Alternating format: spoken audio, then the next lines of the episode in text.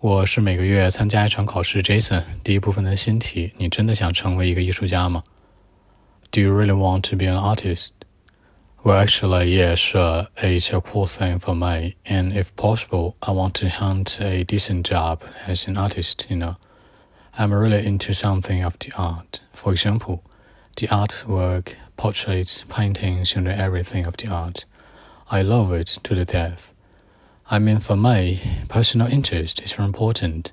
It's like the secret of doing well in a job. So that's it. 那当然了，你可以有很多种说法，可以说 yes sir，比较随意一点，相当于随口说的一个啊。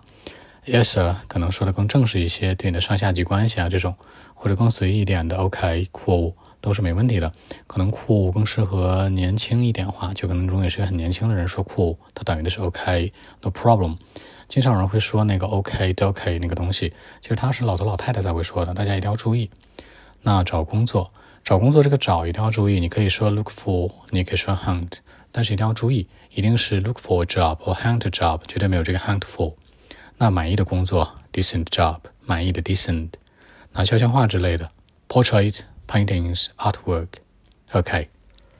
One more time. Yeah, sure, it's a poor thing, and for me, if possible, I want to hunt a decent job as an artist. And actually, I'm really into something of the art. For example, the artwork, portrait, paintings, everything of the art. I love it to the death. For me, personal interest is very important uh, for doing well in the job, you know. It's like the secret. So that's it. 好，更多文本文题，微信 b 一七六九三九一零七。